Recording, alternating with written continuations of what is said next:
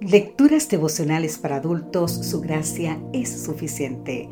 Cortesía del Departamento de Comunicaciones de la Iglesia Dentista del Séptimo Día Gascue en Santo Domingo, capital de la República Dominicana.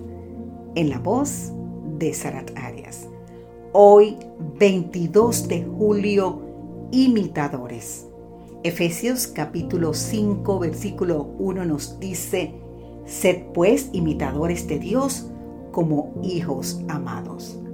En Efesios, el capítulo 5, el apóstol Pablo ofrece siete sabios consejos. Primero, seamos imitadores de Dios, viviendo en amor y sacrificio en favor del prójimo. Dos, huyamos de toda inmoralidad sexual, porque quien no abandone la impureza no participará en el reino de Dios. Tres, Cuidemos nuestras palabras, que sean siempre para sanar y no para lastimar.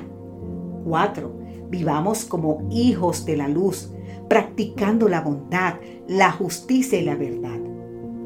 Quinto, sea, usemos el tiempo de manera sensata, sin desperdiciarlo. Sexto, huyamos de las bebidas alcohólicas.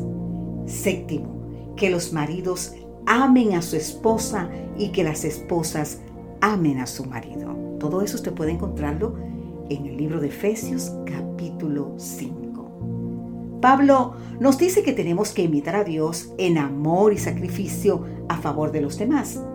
El mensaje adventista en Sudamérica se introdujo porque Jorge Riffield renunció a sus comodidades y amistades en Estados Unidos y convirtió la difusión del Evangelio y la salvación de sus viejos conocidos y de muchos desconocidos en su máxima prioridad.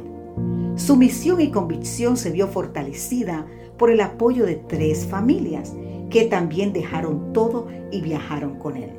La familia Frick, Yankee y Sinselman.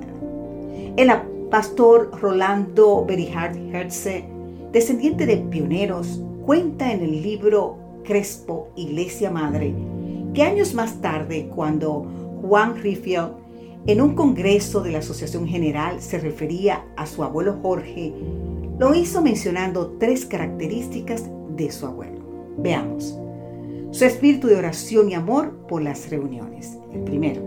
El segundo, su espíritu misionero.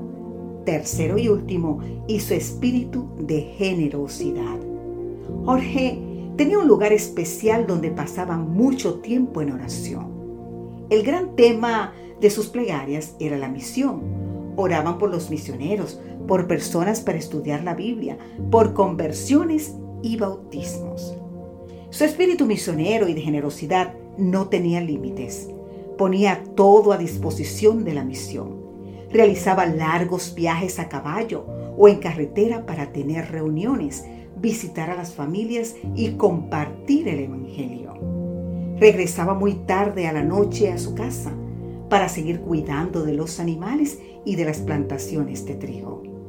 Sin embargo, la gran siembra era con la semilla del Evangelio en el corazón de todos los vecinos.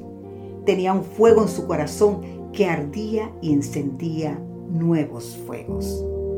El libro Mensaje Selecto tomo 2 en la página 245 exactamente de la autora norteamericana Elena G. de White nos dice, los hombres experimentados y piadosos que iniciaron esta obra, que se negaron a sí mismos y no vacilaron en sacrificarlo todo por su éxito, ahora duermen en la tumba.